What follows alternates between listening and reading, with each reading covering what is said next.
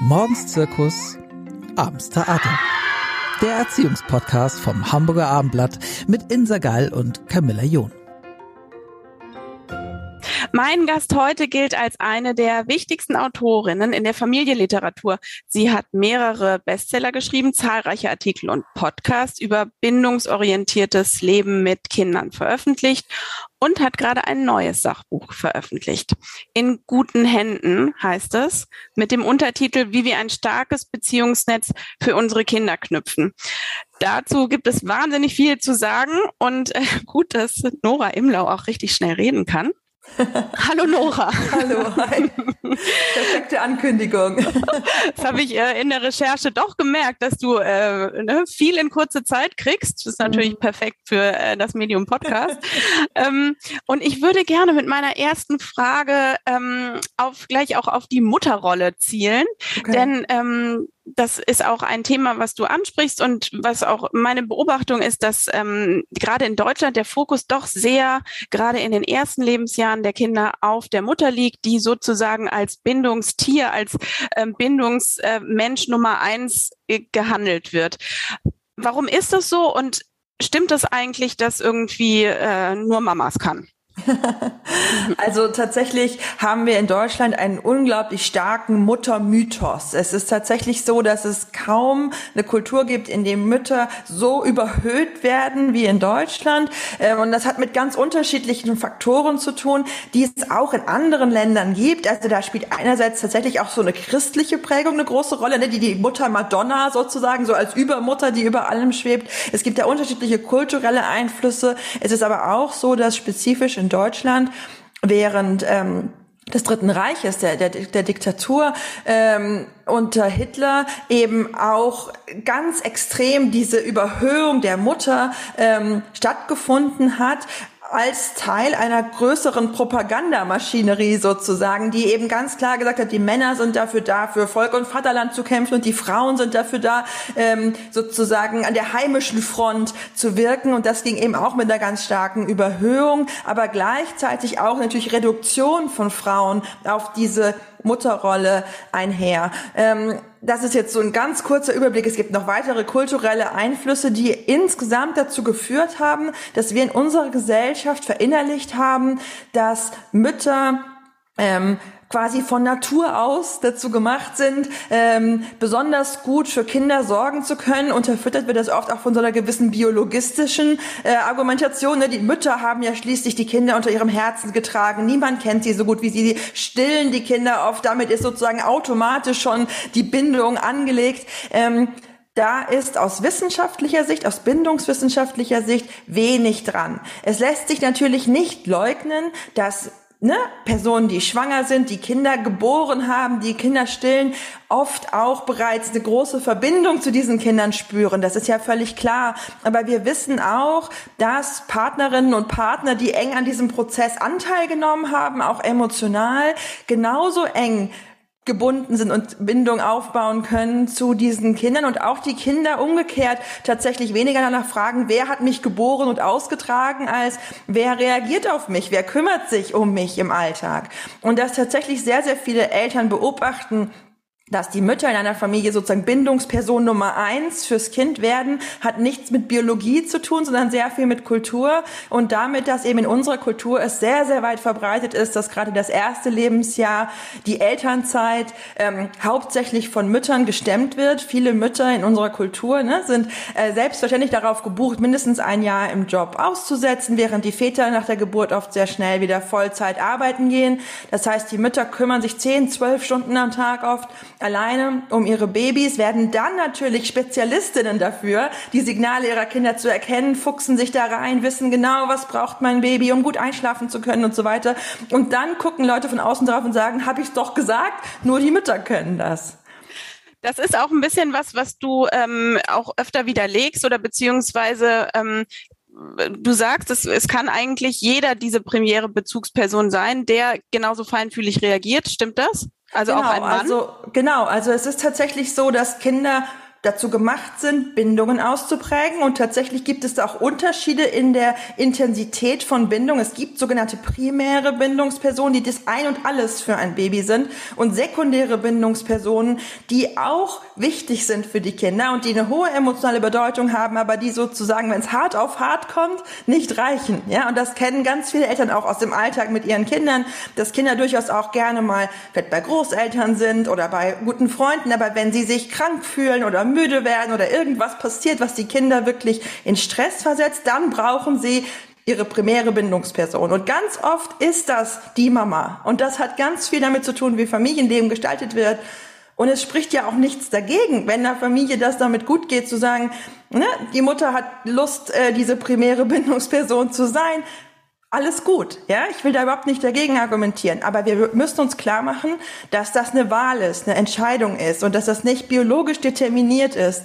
Ähm, sondern dass es natürlich auch äh, Väter sein können, die diese primäre Bindungspersonen sind. Und gerade in Diskussionen, wo es dann manchmal auch so um gleichgeschlechtliche Elternpaare geht, ne, wird dann manchmal so dieses Argument vorgebracht, das arme Kind, wenn das zwei Väter, dann hat es ja keine Mutter, da fehlt ihm doch eine essentielle Erfahrung im Leben. Das ist aus bindungswissenschaftlicher Sicht Unsinn. Bindungsfähigkeit hat nichts mit Geschlecht zu tun, hat nichts mit Genderrollen zu tun, sondern die Fähigkeit, mit Kindern, mit kleinen Kindern oder größeren in eine sichere Bindungsbeziehung einzutreten, hat mit Feinfühligkeit zu tun. Das heißt, es braucht einen Menschen, der in der Lage ist, feinfühlig zu erkennen, was braucht dieses Kind jetzt? Warum weint es? Warum fühlt es sich so und so? Und da geht es nicht um Perfektion, ja? Also kein Mensch kann jedes Babysignal immer lesen, sondern es geht darum, im Großen und Ganzen verbunden zu sein mit diesem Kind, so ein bisschen mitzuschwingen, was braucht es jetzt und dann dem Kind zu geben, was es braucht. Mhm. Äh, das äh, bedeutet ja eben auch, dass zum Beispiel äh, Adoptivkinder auch eben diese sichere Bindung erfahren können. Ne? Und, absolut, ja. absolut. Also es ist ja auch was, was lange immer wieder hinterfragt wurde oder wo so getan wurde, als wären äh, Adoptiv- und Pflegeeltern quasi Eltern zweiter Klasse, weil dieses äh, Blutsverwandtschaftsband fehlt. Ähm, das ist eben auch ein Mythos, den ich unbedingt ausraum, ausräumen möchte mit meiner Arbeit, auch mit meinem Buch. Es gibt keinerlei Hinweis darauf, dass ähm, Adoptiv- und Pflegeeltern weniger in der Lage wären, eine sichere Bindung mit ihren Kindern aufzubauen. Was man natürlich nachweisen kann, ist, dass Kinder, die adoptiert werden oder die in Pflegefamilien kommen, manchmal schon eine schwere Bindungsgeschichte vorher hatten. Also nicht alle werden ja direkt nach der Geburt sozusagen sofort äh, ihre, ihre, ihre Pflege- oder Adoptiveltern kennenlernen. Und da können natürlich Bindungstraumata passieren und die wirken dann auch in die späteren Bindungserfahrungen hinein. Aber grundsätzlich ist jeder feinfühlige Erwachsene in der Lage, zu einer primären Bindungsperson für ein Kind zu werden. Bindung ist, ist ja tatsächlich irgendwie das Thema. Ähm, was ist denn aber so eine sichere Bindung? Also macht man das ähm, irgendwie automatisch oder wie, also wie läuft das irgendwie so, dass man hinterher sagen kann, ja, das ist gut gelaufen, ohne dass eben irgendwie Traumata oder ähnliches äh, passieren? Genau. Also die Bindung äh, die, wie sie die Bindungsforschung äh, sozusagen definiert, ja, ist sozusagen ein unsichtbares Band, das zwei Menschen miteinander verbindet und das sozusagen einem Menschen das Gefühl gibt, nicht allein auf der Welt zu sein, sondern gehalten und geborgen zu sein und zu wissen, da ist jemand, der kümmert sich um mich und der fühlt sich für mich verantwortlich, egal was passiert.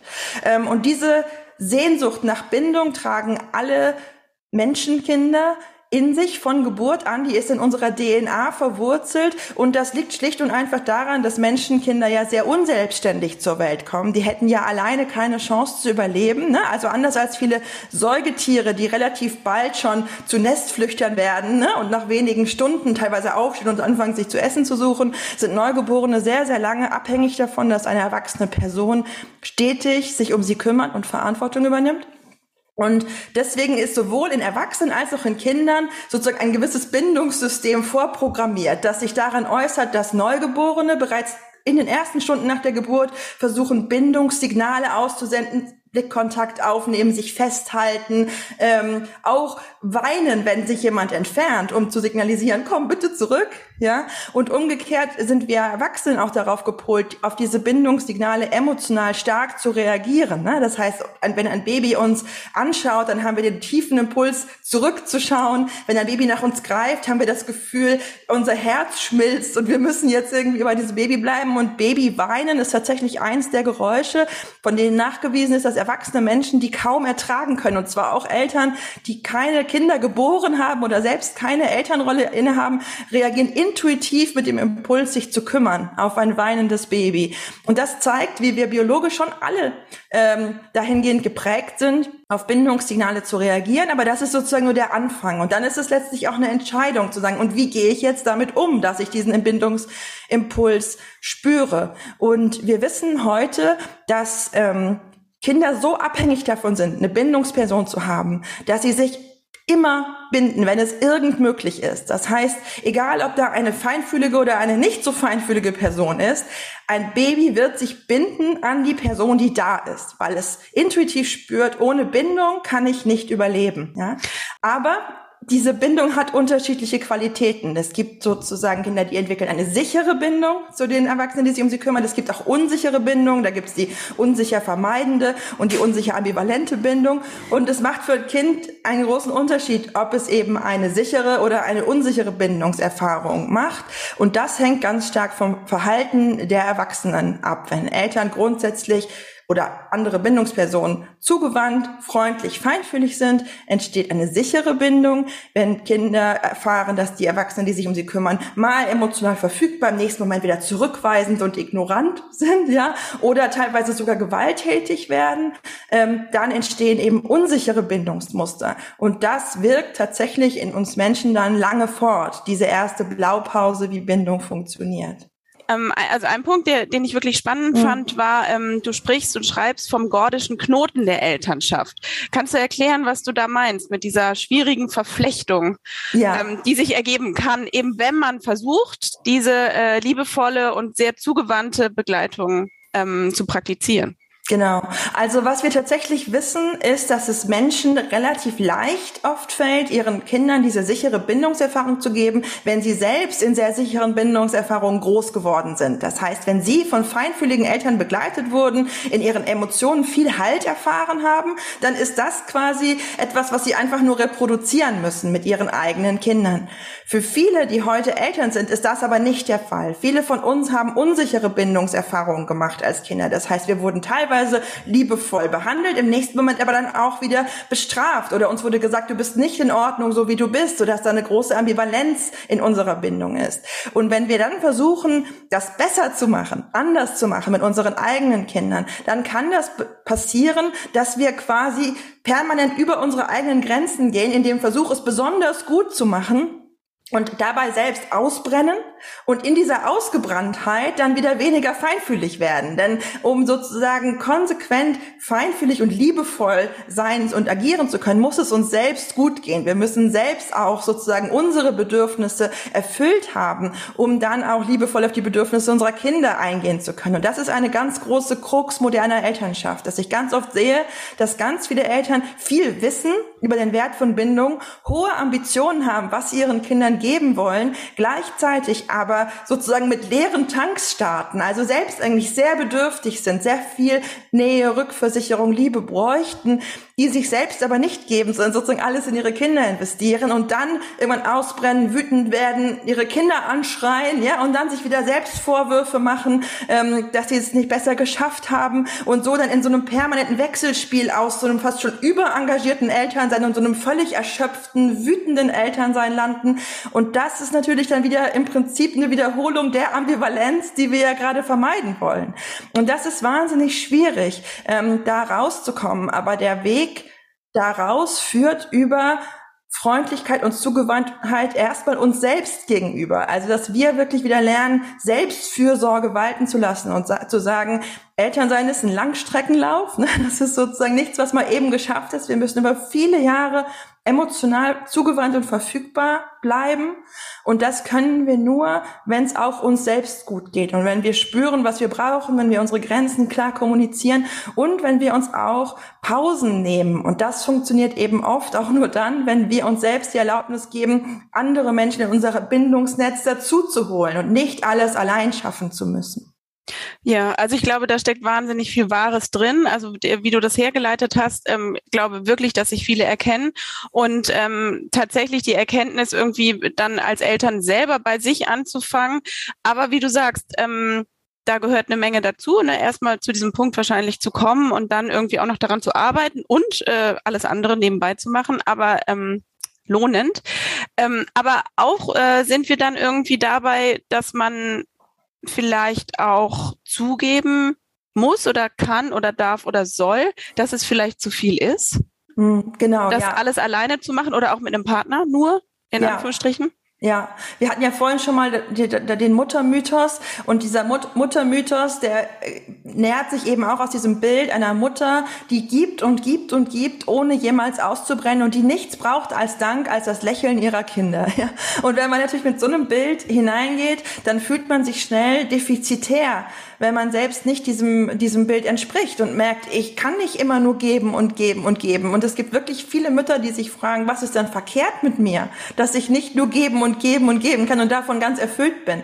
Natürlich ist nichts mit diesen Frauen verkehrt, sondern Menschen, ob äh, Väter oder Mütter, ähm, die viel Zeit mit ihren Kindern verbringen leisten dabei Schwerstarbeit. Einerseits auf einer ganz körperlichen Ebene, sich um ein kleines Kind zu kümmern, ist auch körperlich anstrengend. Ne? Man trägt, man wickelt, man geht in die Knie, man bückt sich, man schiebt Kinderwagen, man schleppt irgendwelche Kisten irgendwo hoch.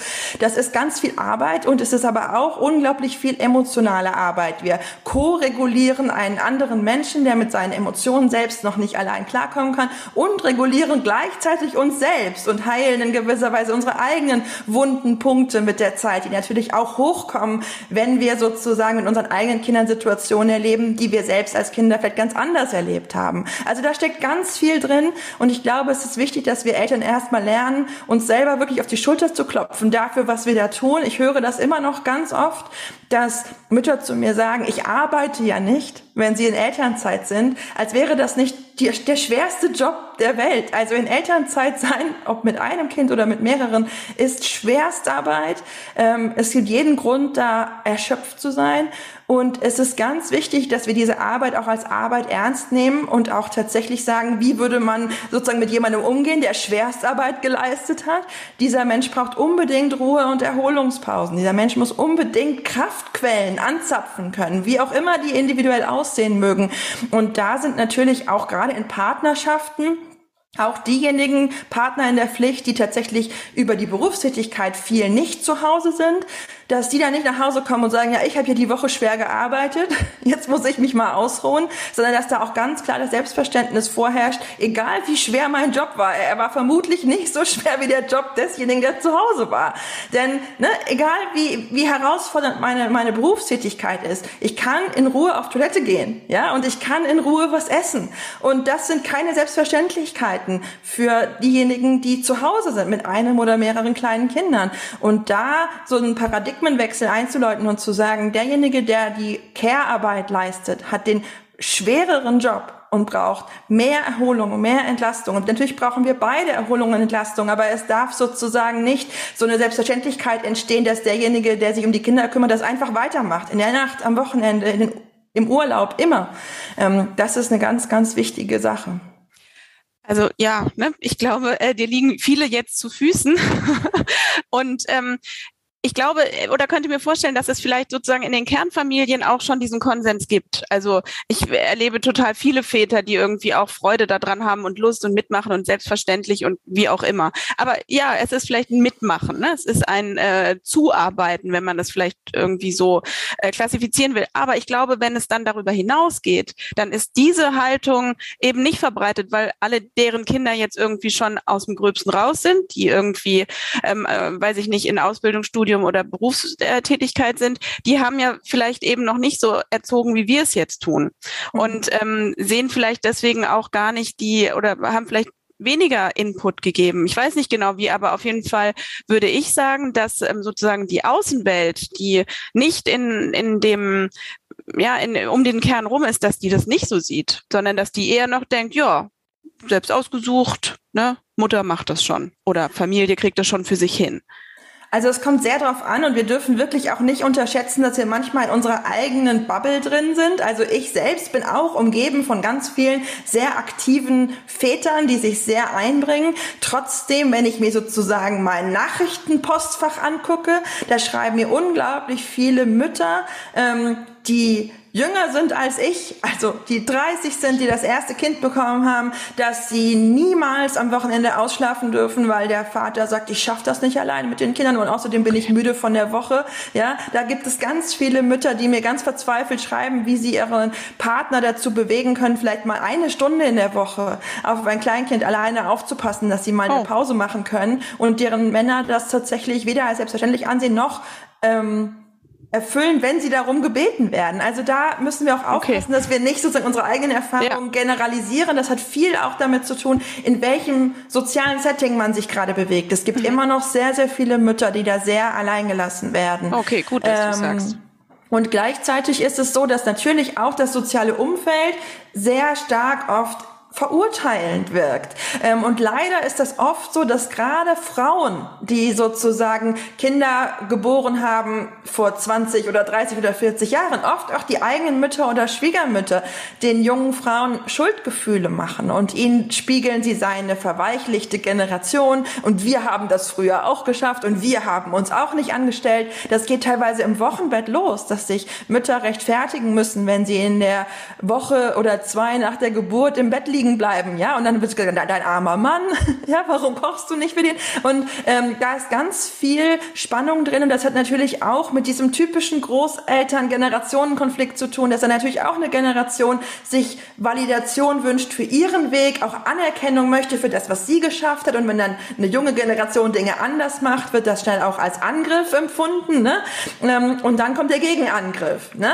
Und ähm, aus diesem Muster auszusteigen ist nicht so einfach, aber der erste Schritt ist, sich bewusst zu machen, dass da auch von diesen Generationen, die vor uns Mütter waren, auch Mythen gepflegt werden. Es stimmt nämlich nicht, dass die Mütter früher alles immer allein geschafft haben, beziehungsweise sie haben dann vielleicht geschafft, ein aufgeräumtes Haus zu haben und für ihre Männer Mittagessen zu kochen, aber sie waren eben in den meisten Fällen nicht so zugewandt und emotional nah an ihren Kindern dran und haben diese emotionale Schwerstarbeit nicht geleistet, zu sagen, was für ein kleiner Mensch ist dazu gekommen, und wer, was braucht der? Ne? Also es war der völlige Standard, dass Kinder sehr, sehr lange sehr viel in äh, sehr viel Zeit in Laufstellen verbracht haben, ob sie wollten oder nicht, damit die Mütter die Arbeit geschafft bekommen haben. Und dass wir da ein Shift hingelegt haben und gesagt haben, der Fokus liegt auf den Kindern, ist aus bindungswissenschaftlicher Sicht unendlich wertvoll und wichtig. Aber natürlich fehlt dann an der anderen Stelle die Zeit und die Kraft fürs Haushalt machen. Ja, klar. Aber eben in allen Köpfen ist der, glaube ich, noch nicht angekommen. So, ja. ne? Oder eben die älteren Generationen äh, hadern da vielleicht noch ein bisschen damit.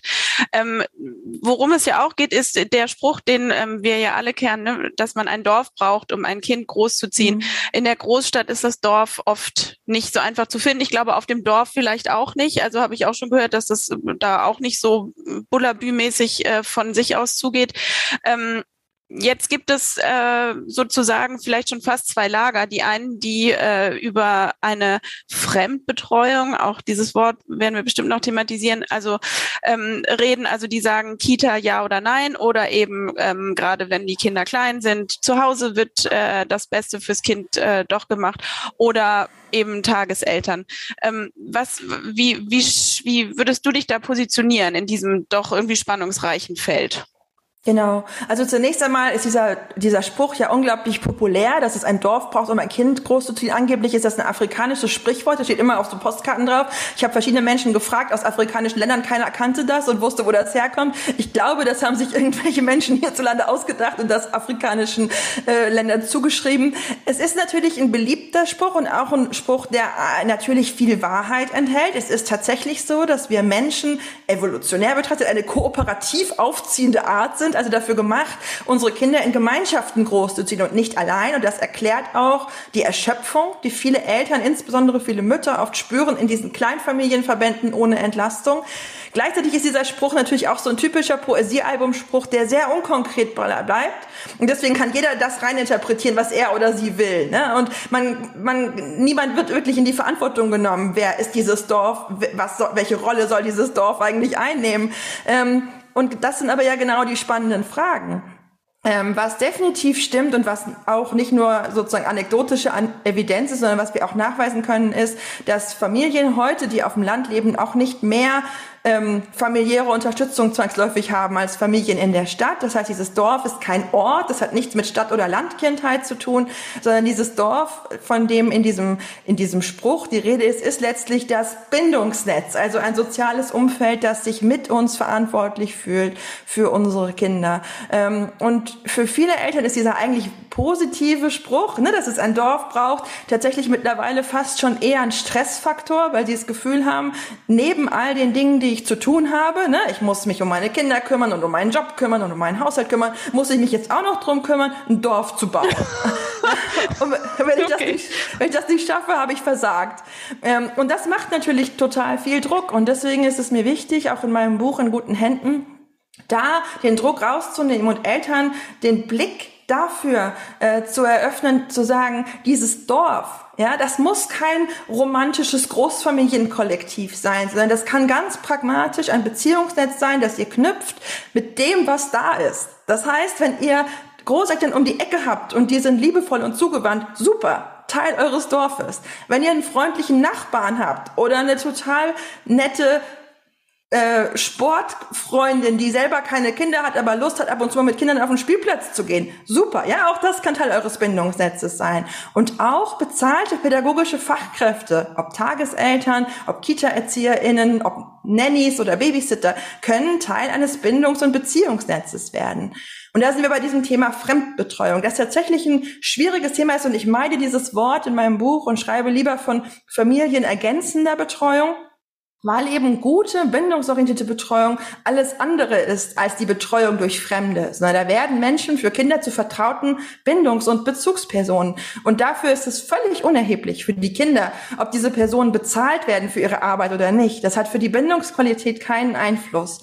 Ähm, aber natürlich, gerade in den institutionellen Betreuungen gibt es immense Qualitätsunterschiede. Und das dürfen wir nicht unter den Teppich kehren. Das heißt, ich kann mit großer Selbstsicherheit sagen, Familienergänzende Betreuung kann ein wunderbarer, wertvoller Bestandteil eines Bindungsnetzes sein und gleichzeitig muss es gute Betreuung sein. Und das ist längst nicht selbstverständlich. Es gibt eine aktuelle Studie, die in Deutschland durchgeführt wurde zur Qualität ähm, der Betreuung im, im Kleinkind- und, und, und Vorschulalter in Deutschland.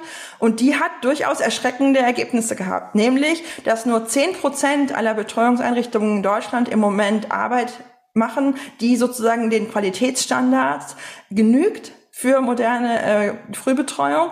80 Prozent aller Einrichtungen sind so mittel okay, ja, mhm. also mit Einschränkungen. Und 10 Prozent aller Einrichtungen, die in Deutschland aktuell Kinder betreuen, sind so schlecht, dass sie wegen kindswohlgefährdender Zustände sofort geschlossen werden müssten. Und in diesem Spannungsfeld bewegen wir uns. Das mhm. heißt, es kann sein, wir geben unser Kind in eine Kita oder in eine Tagespflege und es ist dort wunderbar aufgehoben. Und es kann sein, es gibt da ein paar Abstriche, aber unterm Strich geht es unserem Kind wirklich gut. Und ich kann aber auch nicht so einen Blankoscheck geben und sagen, gebt eure Kinder in die Kita, alles wird gut sein. Denn es gibt auch richtig, richtig schlechte Kitas, wo Kinder wirklich unsichere Bindungserfahrungen machen und wo es ihnen nicht gut geht. Ähm, und deswegen müssen wir Eltern wirklich die Augen aufmachen. Und trotz Kita-Platzmangel, und ich weiß, wie das ist, wenn man in der Großstadt ist und froh ist, überhaupt irgendeinen Platz zu bekommen, hinschauen, wo wir unsere Kinder da hingeben und ob das ein Ort ist, wo unsere Kinder sicher und geborgen sind oder ein Ort ist, wo wir unsere Kinder guten Gewissens nicht lassen können. Wie würdest du denn sagen, erkennt man das? Also ähm, weiß ich nicht, bei irgendwelchen, wenn es denn äh, Vorstellungsabende gibt oder sowas, dann klingt wahrscheinlich alles oder irgendwie positiv und äh, so, dass man da gerne drauf vertraut. Und wie du sagst, man muss auch erstmal die Möglichkeit haben, sich was anzuschauen, geschweige denn überhaupt einen Platz bekommen zu haben, etc. Absolut. Also ich kenne das auch selbst als Mutter. Ich kann jede Familie verstehen, die sagt, ich bin einfach froh, wenn wir einen Platz bekommen. Wir können überhaupt nicht wählerisch sein. Wir waren selbst schon mehrfach in der Situation und ich kenne auch diesen Betreuungsdruck, den man als Eltern haben kann. Und ich würde immer dafür plädieren, auch zu sagen, wenn ihr einen Kita-Platz bekommen habt, geht da erstmal positiv ran. Ja, die Wahrscheinlichkeit, dass es gut wird, ist hoch. Mhm. Ja, und dann ähm, Macht eine Eingewöhnung mit eurem Kind und nutzt diese Eingewöhnung nicht nur, damit das Kind ankommt, sondern auch, damit ihr ein bisschen Einblick bekommt in die pädagogische Arbeit in dieser Einrichtung. Das heißt, lasst euch nicht zu früh rausschmeißen, sondern seid wirklich ein paar Tage mit dabei und schaut euch einfach um. Und es geht dann weniger darum zu sagen, ähm, wie geht die Erzieherin oder der Erzieher, die Tagesmutter, der Tagesvater, wer auch immer, nur mit meinem Kind um, sondern wirklich auch so, wie ist die Stimmung, wie ist die Lage in dieser Einrichtung? Wie verhalten sich die anderen Kinder? Wirken die Kinder frei? Lachen die gelöst? Trauen die sich, eine Erzieherin oder einen Erzieher anzusprechen, wenn sie ein Problem haben? Werden die getröstet, wenn sie weinen? Oder sitze ich da irgendwo in der Ecke auf dem Stühlchen und höre permanent aus irgendwelchen Räumen Kinder heulen und niemand scheint sich drum zu kümmern? Ne? Also das wäre ein Alarmsignal. Bindungssicherheit bedeutet gerade bei kleinen Kindern, die ja oft auch noch nicht so viel sprechen können, ne, wenn wir jetzt so vom Kita-Alter äh, ausgehen, dass eben Bindungspersonen, die dort beruflich diesen Job machen, feinfühlig darauf reagieren, wenn Kinder Stress haben oder Not haben und sie nie ignorieren oder alleine lassen und nicht sagen, ja, das muss ich jetzt mal ausbocken und der weint eh immer, ja. Das wären echt so Red Flags. Und dann muss ich auch, wenn die Eingewöhnung abgeschlossen ist, ähm, genau hinschauen, wie geht es meinem Kind. Es ist total in Ordnung, wenn Kinder morgens an der Kitatür Abschiedsschmerz haben, die dürfen auch weinen oder traurig sein. Wenn dann eine feinfühlige Person kommt und sagt, komm und ich nehme dich mit und ich tröste dich und das Kind beruhigt sich dann wieder, alles gut. Ja, Abschiedsschmerz gibt es, das gibt es auch in Kernfamilien. Ähm, aber wenn mein Kind in der Kita ähm, in der Kita-Zeit auf einmal wirklich verändert wirkt, ja, schon morgens sagt, ich will da auf keinen Fall hin oder mir durch Körpersprache signalisiert, es hat schon Angst, die Haustür zu verlassen, so, ja, klammert sich an mir fest, wirkt auch ganz verstört nach der Kita, will nicht mehr normal spielen, schläft nicht mehr so wie vorher, zeigt wirklich ein verändertes Verhalten, dann ist das schon ein Alarmsignal, wo ich nicht einfach drüber hinweggehen sollte. Und ich weiß, dass viele Eltern gefühlt mit dem Rücken zur Wand stehen und was es gibt, ist, das ist ein erforschtes Phänomen, dass Eltern, die einen starken Druck spüren, diese Betreuung zu brauchen, dann wirklich dazu neigen, auch die Augen zu verschließen vor solchen Signalen, weil sie Angst haben vor den Konsequenzen, die sie sonst ziehen müssten. Ne? Und auch das ist nachvollziehbar. Und gleichzeitig setzt da aus meiner Sicht auch diese Verantwortung für den Kinderschutz ein. Kinder müssen die Kita nicht lieben. Ja, ist auch völlig okay, wenn die lieber zu Hause sind. Aber Kinder sollen in der Kita auch nicht leiden. Und kein Job und keine Verpflichtung der Welt ist es wert, dass wir unseren Kindern etwas antun, wo es ihnen wirklich nicht gut geht. Und das heißt nicht, dass wir unsere Kinder aus der Kita nehmen müssen und fortan äh, Hausfrauen oder Hausmänner sein müssen. Aber manchmal müssen wir den schweren Weg gehen, auch in einer Stadt, in der es so schwer ist, einen Kita-Platz zu finden, wie in Hamburg oder Leipzig oder Berlin oder München, ähm, nochmal von neuem auf die Suche zu gehen, nochmal einen zweiten Start zu versuchen, weil dieser Ort, an dem wir unser Kind hatten, einfach kein guter Ort für dieses Kind war. Ähm was, was du jetzt erzählst ähm, über Bindungspersonen äh, äh, oder Bindungsmuster bei ähm, den ganz Kleinen, setzt sich doch irgendwo auch fort, ähm, wenn es dann ans Schulalter geht, oder? Und da ähm, finde ich, ist es ähm, noch viel schwieriger, einen Einblick zu bekommen. Also was würdest du da raten? Und da ist man irgendwie auch noch gebundener. Also ne, man kann irgendwie nicht sagen, du, wenn du jetzt mit Erzieher XY nicht so gut kannst, dann wende dich doch lieber an äh, die andere Person. Die Mathelehrerin ist die Mathelehrerin mhm. oder ne, in Kunst ist ja XY und wenn man den blöd findet oder nicht mit dem klarkommt. Also äh, da, also was signalisiert man auch damit, wenn man dann irgendwie sagt, hm, musst du jetzt durch oder mhm. was rätst du da? Ja, also grundsätzlich ist es erstmal wirklich wichtig zu verstehen, dass Bindung nicht nur ein Thema für die ersten Jahre ist, sondern ein Lebensthema. Ne? Also es wird oft so getan, wenn wir über Bindung schreiben und sprechen, als ging es da nur um Babys, dass Babys eine sichere Bindung aufbauen müssen, dann ist das abgeschlossen und vorbei. Ähm, so ist das nicht. Bindung ist ein Prozess, Bindung verändert sich mit den Jahren und Bindungsbedürfnisse verändern sich auch. Aber natürlich haben auch sechsjährige Erstklässler ein starkes Bindungsbedürfnis, das sie mit in die Schule tragen. Und wir wissen auch aus der modernen Lernforschung, Forschung, dass Bindung die Basis von Lernen ist. Das heißt, nur wenn Kinder in einer guten Beziehung stehen zu einer Person, können sie auch optimal Lerninhalte verinnerlichen, ne? weil sie sonst so gestresst sind von Bindungsunsicherheit, dass ihr Gehirn gar nicht mehr viel aufnehmen kann. Ähm, Gute Grundschullehrkräfte wissen das und investieren in die Bindung und Beziehung zu ihren Schützlingen, aber es ist nicht überall Standard. Ne? Es gibt auch Lehrkräfte, die sich dem wirklich auch verwehren und sagen, ich bin keine Bindungsperson, ich bin Lehrkraft. Ja? Ähm, was wir im Positiven bemerken können, ist, dass sozusagen die Vulnerabilität, die Verletzlichkeit der Kinder gegenüber auch nicht adäquaten Bindungsangeboten abnimmt, je älter die Kinder werden. Das heißt, wenn ich ein einjähriges Kind jemandem anvertrauen will, dann brauche ich eine feinfühlige Bindungsperson. Da führt kein Weg dran vorbei, sonst kann das Kind wirklich seelischen Schaden nehmen. Wenn ein Kind sechs Jahre alt ist und es hat schon ganz viele positive, wertschätzende, sichere Bindungserfahrungen in Gepäck, sowohl von zu Hause als auch vielleicht von externen Beziehungen mit Großeltern, mit ErzieherInnen, wem auch immer, dann haben die echt auch schon eine große innere Widerstandskraft dadurch entwickelt. Eine Resilienz ist das der, der Fachbegriff.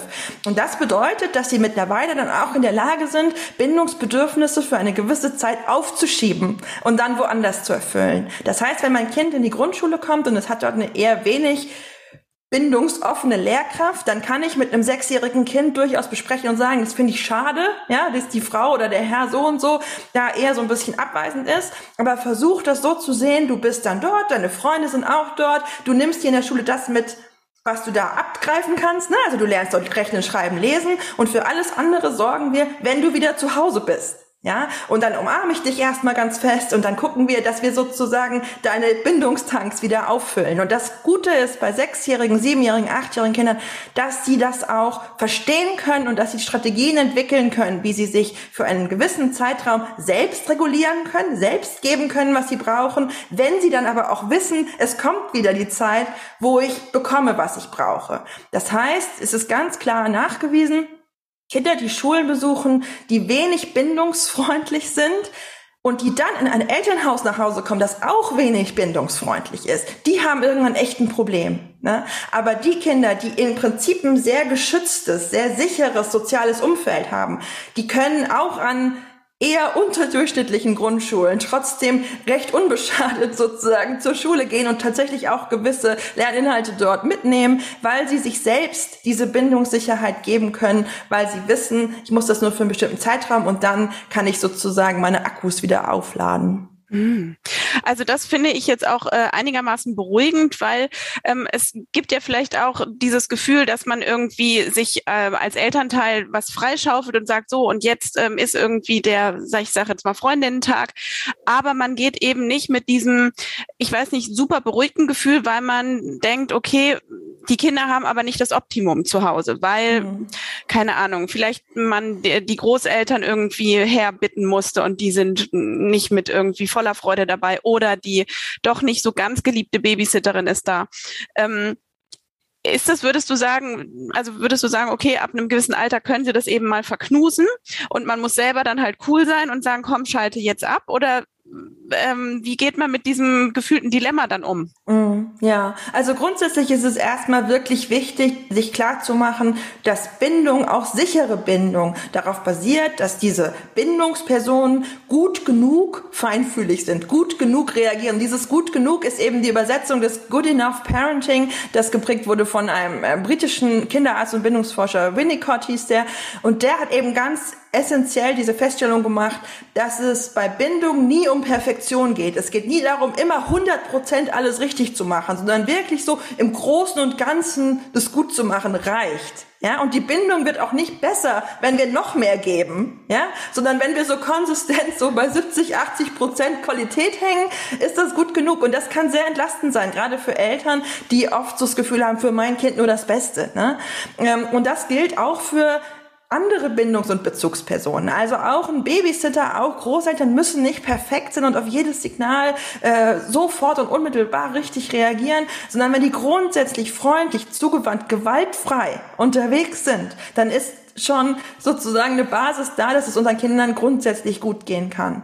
Ein bisschen muss man schauen, auf die Temperamente und Persönlichkeitsstrukturen von Kindern. Es gibt Kinder, die sind sensibler als andere und je sensibler ich bin, desto vulnerabler bin ich natürlich auch. Ne? Wenn ich sozusagen insgesamt schon ein großes Problem habe mit, Verlet äh, mit Veränderungen, wenn ich sehr schwer mich auf neue Menschen einstellen kann, ist für mich sowas wie ein Babysitter bringt mich ins Bett als Kind eine viel, viel größere Hürde, als wenn ich eher sehr regulationsstark bin und in meiner Mitte und da recht, recht cool mit umgehen kann. Aber auch sehr sensible Kinder können gewisse Zumutungen aushalten, einfach weil Familien auch Systeme sind. Und es muss allen Beteiligten gut gehen. Und wenn ich ein sehr sensibles Kind bin und ich stelle mich als Mutter oder Vater jahrelang immer nur zurück, ja, dann kommt das System eben auch in eine Schieflage und das tut dann auch wiederum den Kindern nicht gut. Das heißt, ich muss immer wieder so ein bisschen ausloten, wer leidet mehr letztlich auch. Ne? Kann ich meinem Kind was zumuten, weil ich es gerade brauche oder kann ich mir auch was zumuten, weil es mein Kind gerade braucht? Es gibt da keine pauschalen Antworten, aber was wir schon immer im Hinterkopf haben dürfen, ist, dass grundsätzlich sicher gebundene Kinder, die mit uns Eltern auch schon eine sichere Bindungserfahrung gemacht haben, nicht so schnell kaputt gehen, sage ich jetzt mal, sondern dass die auch den einen oder anderen Frust oder Schmerz oder eine doofe Situation, ja, wegstecken können, weil sie innerlich stark sind, weil sie wissen, ich bin gut, ich bin richtig, ich bin geliebt. Ja, und das ist so die Grundlage für alles. Wenn das fehlt, dann hauen so ungünstige Situationen viel mehr rein, ne, weil sie sozusagen auf ein ohnehin schon wackeliges Fundament dann noch mehr Stress draufgeben. Und insofern, wenn wir uns klar machen, wie viel wir unseren Kindern einfach auch schon gegeben haben durch beständiges Trösten, Dasein, ne, schon in, von der Babyzeit an einfach verfügbar, emotional verfügbar sein, dann dürfen wir mit gutem Gewissen auch mal sagen, Großeltern, Babysitter, wer auch immer, übernehmen jetzt mal, ihr findet das nicht super, das ist okay, wir machen das jetzt trotzdem, in ein paar Stunden sind wir wieder da. Okay. Ähm, mit fortschreitendem Alter oder vielleicht auch, also äh, bekommen ja auch irgendwie Freundschaften so eine ähm, bestimmte Wichtigkeit ähm, und äh, oder auch schon in jüngeren Jahren ähm, gibt es die, wir sehen die vielleicht noch ein bisschen durch so eine rosarote Brille, je kleiner die Kinder sind und sind irgendwie manchmal vielleicht dann auch erschreckt, wenn es da irgendwie doch auch ein bisschen harscher mal zur Sache geht. Ähm, das wäre irgendwie meine eine Frage, wie, wie du ähm, wie du damit umgehst, beziehungsweise wenn es losgeht mit den Playdates, ne, dass ähm, sich die Kleinen verabreden wollen und man dann das Haus voller Eltern auch gleich mit hat. Genauso. Ähm, merke ich auf jeden Fall bei meinem Grundschulkind, wie, äh, wie da jetzt auch Freundschaften so einen ähm, exponierten Stellenwert haben, also mhm. wirklich wichtig werden. Ähm, genau, und auch dadurch Teil des Familienlebens werden. Ja, ja. Ähm, ja, also es ist tatsächlich so, dass Gleichaltrige für Kinder eine ganz besondere Faszination auch ausüben und Kinder können von anderen Kindern manche Dinge lernen und mit denen manche Erfahrungen machen, die können wir Eltern in der gleichen Form nicht geben, egal wie wir uns bemühen. Also wenn wir mit einem Kind spielen als Eltern, ist das immer das Spiel von einem Erwachsenen mit einem Kind. Ne? Und wir werden immer bereitwillig nachgeben und sagen, okay, dann bist du der Löwe und ich der Zirkusdirektor, egal, Hauptsache du bist glücklich so. Und wir werden nie aufstampfen und sagen, nein, ich will aber jetzt auch der Löwe sein. Ja? Und das ist total in Ordnung und für die Kinder auch ganz wertvoll, aber es ist eine andere Erfahrung als das Spielen mit anderen Kindern. Ähm, Gerade wenn kleine Kinder miteinander spielen, kommt es natürlich sehr, sehr häufig auch zu Konflikten, genau aus dem Grund, dass jeder einen Plan hat im Kopf, was er oder sie will und die Kinder noch nicht die Konfliktlösungsfähigkeiten haben. Ähm, damit wirklich umzugehen. Und da wird ja oft dann auch so ein bisschen geraten zu sagen, lass die Kinder mal machen, die kriegen das schon raus, solange die sich nicht äh, verprügeln, ist alles gut. Das sehe ich tatsächlich anders. Ich glaube, dass Kinder da oft auch überfordert werden mit sozialen Situationen, für die sie einfach, also von ihrer Entwicklung her, noch nicht bereit sind. Das heißt, die besten Playdates entstehen für Kinder tatsächlich mit einer relativ engen Moderation. Das heißt nicht, dass wir uns in alles sofort einmischen müssen. Natürlich dürfen Kinder ihre eigenen Erfahrungen machen, aber man sieht gerade kleinen Kindern sehr schnell an, wie sie in eine Überforderung rutschen. Und das kann schon allein davon ausgelöst werden, dass das Kind mit meinem Spielzeug spielen will, weil es bei mir zu Besuch ist und es ist aber doch meins. Ja? Und da dann zehn Minuten zuzugucken, bis alle heulen, ja, macht nichts besser, sondern da relativ schnell reinzugehen, zu vermitteln, zu sagen, oh, guck mal, du möchtest mit diesem Auto spielen, das ist aber das Auto von Lukas, wie könnten wir das denn lösen? Haben wir vielleicht noch ein zweites Auto oder wollen, ne, also das bringt den Kindern Problemlösungskompetenz bei. Die Kinder damit allein zu lassen, bringt ihnen vor allem bei, es ist total anstrengend und überfordernd, andere Kinder da zu haben. Also es ist tatsächlich so, dass da ähm, enge Begleitung angemessen ist. Und je älter die Kinder werden, desto mehr kann ich mich daraus zurückziehen. Aber auch bei sechs, siebenjährigen ist es durchaus oft noch so, dass wir als Eltern eine moderierende Rolle immer wieder einnehmen müssen, immer wieder ihnen helfen müssen, friedliche Wege zu finden, mit Interessenskonflikten umzugehen. Ähm, und dadurch werden unsere Kinder eben auch immer sozial kompetenter und tatsächlich auch bessere Freundinnen und Freunde, ne? weil sie wirklich aktiv lernen, wie geht man denn damit um, wenn jemand was anderes will als ich. Und dann im Grundschulalter, genau äh, wie gerade beschrieben, werden, werden äh, Freundinnen und Freunde und Kinder oft ganz, ganz wichtig. Auch das ist ein Evolutions, nein, auch das ist entwicklungspsychologisch ein total wichtiger Schritt. Ähm, und dann ist es tatsächlich so, dass wir als Eltern auch da manchmal so ein bisschen unsere eigene Komfortzone verlassen müssen. Ne? Leute, die wir normalerweise überhaupt nie zu uns nach Hause einladen würden, stehen auf einmal bei uns auf der Matte, weil sie ihre Kinder abholen wollen. Und dann muss man sich eben auch mit Leuten so ein bisschen unterhalten und ne, ein gastliches Haus sein für Menschen, die man sonst vielleicht nicht unbedingt bei sich hätte.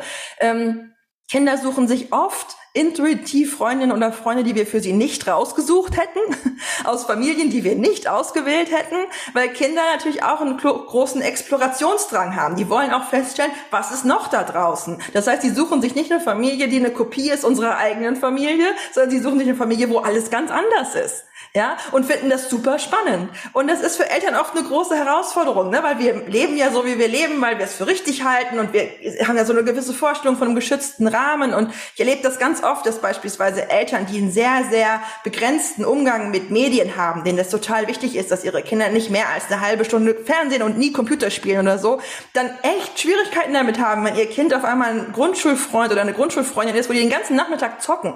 Ja, aber sowas ist für Kinder total wertvoll ähm, zu merken. Es gibt da noch andere Welten, da gibt's andere Dinge zu erkunden und da gibt's andere Regeln und andere Eltern, die andere Haltungen haben. Das ist Horizonterweiterung ähm, und insofern in Grenzen. Ja, wenn jetzt meine Kinder nicht gefährdet sind natürlich oder irgendwelchen furchtbaren Inhalten ausgesetzt sind, die ich jetzt wirklich für mein Kind als gefährdend erachte, sollten Eltern da wirklich lernen, ihren eigenen Toleranzbereich sozusagen auch auszuweiten und ihren Kindern diese Chance zu lassen, da mal in andere Lebenswelten hineinzuschnuppern und umgekehrt auch den Freundinnen und Freunden der Kinder den Raum zu geben, bei uns zu Hause reinzuschnuppern und hier ein bisschen mit zu Hause zu sein. Ähm, einen kleinen Einblick vielleicht in dein Familienleben gibst du mit deinem neuen Kinderbuch, was äh, du geschrieben hast. ja. Oder ist das vielleicht so? Kleine könnte sein. Du hast vier Kinder und ja. ähm, äh, und hast ein Buch geschrieben, was sich äh, aus, also auf, auf Kinderaugenhöhe für Kinder geschrieben, was sich damit auseinandersetzt, ähm, was man eigentlich so macht, wenn nicht alle das Gleiche wollen. Mhm. Kann ja mal vorkommen, ne? Kommt ab und zu vor, ja. Ja, ich habe äh, ich hab zwei Kinderbücher ja geschrieben, ein Bilderbuch für gefühlsstarke Kinder, das heißt Und was äh, fühlst du, Känguru? Und ich habe ein Bilderbuch für ein bisschen ältere, so Kinder ab drei geschrieben und das heißt Ein total genialer Mummeltag. Und, und das ist eben die Geschichte von Familie Mummel, bestehend aus dem kuschelweichen Mummel und seinen sechs unterschiedlich alten Mummelkindern.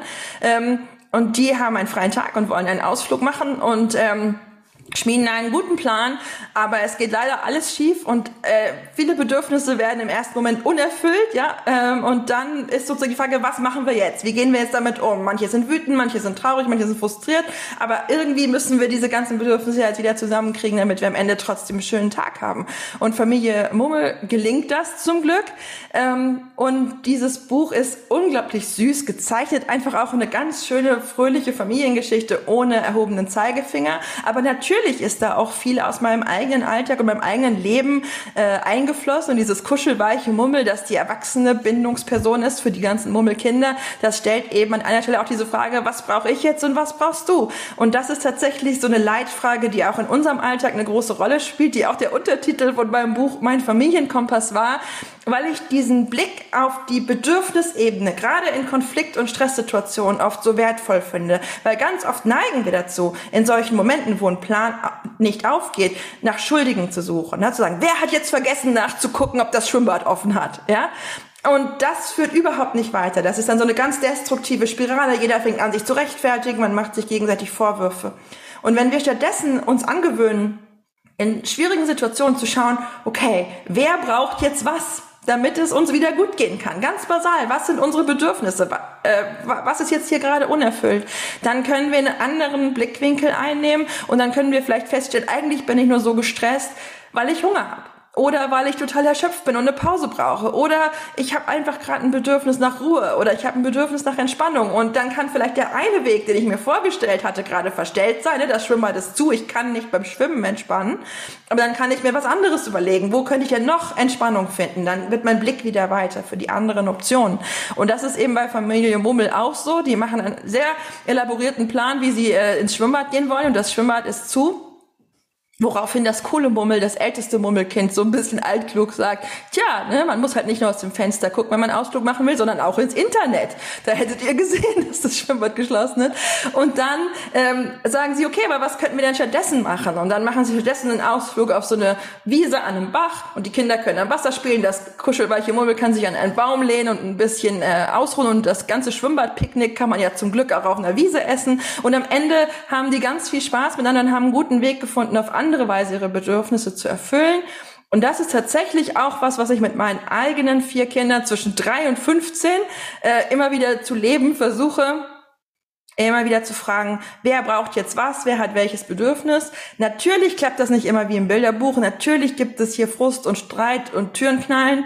Und gleichzeitig finde ich es ganz anrührend, dass so diese Bedürfnissprache schon auch was ist, was dann irgendwann bei den Kindern Spuren hinterlässt. Also ich habe ganz vor, vor wenigen Tagen mit meiner ältesten Tochter so ein Gespräch geführt, wo ich dann irgendwie so sagte, hey, wollen wir vielleicht so und so einen Urlaub planen? Und dann sagte sie so, hm, ja, dann müssen wir aber schon gucken, wie wir da alle Bedürfnisse auch gut unter einen Hut bekommen. Ne?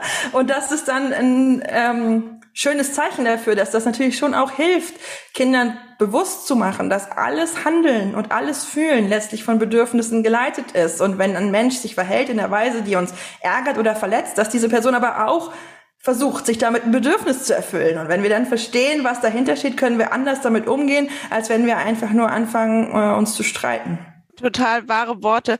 Und weißt du, Nora, als vielleicht abschließenden Gedanken ist es doch total schön zu sehen, dass sozusagen die nächste Generation, wir haben vorhin von den zurückliegenden mhm. Generationen geredet, dass die nächste Generation das schon so viel intuitiver dann irgendwie in sich hat und weitergeben kann. Also mhm. besser geht's ja eigentlich gar nicht. Ja. Super. Ja. Ich danke dir ganz herzlich für deine Gedanken und für deine Zeit. Sehr gerne. Vielen Dank für die Einladung. Weitere Podcasts vom Hamburger Abendblatt finden Sie auf abendblatt.de slash podcast.